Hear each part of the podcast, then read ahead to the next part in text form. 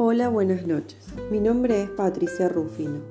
alumna del cuarto año del Profesorado de Educación Primaria del Instituto Superior Manuel Robert de la localidad de Despeñaderos. En el espacio curricular de Práctica Docente 4, Ciencias Sociales y su Didáctica, trabajamos con el texto de Mariana Maggio, Enseñanza Poderosa. En este texto, Magio ofrece un marco didáctico para llevar adelante propuestas de inclusión genuina de tecnologías en la práctica de la enseñanza,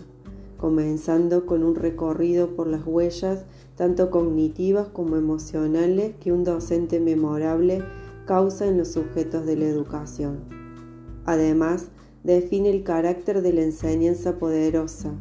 posee al ser una propuesta original que marca y transforma a los sujetos,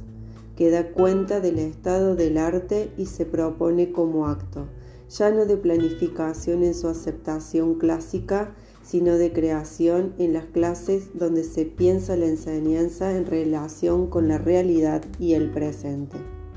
Además, Magio plantea que la tecnología crea oportunidades, ya que es la única vía posible a la actualización en este contexto de aislamiento, y se convierte en un universo de posibilidades para la enseñanza poderosa o para que al menos no haya excusa para no enseñar de este modo.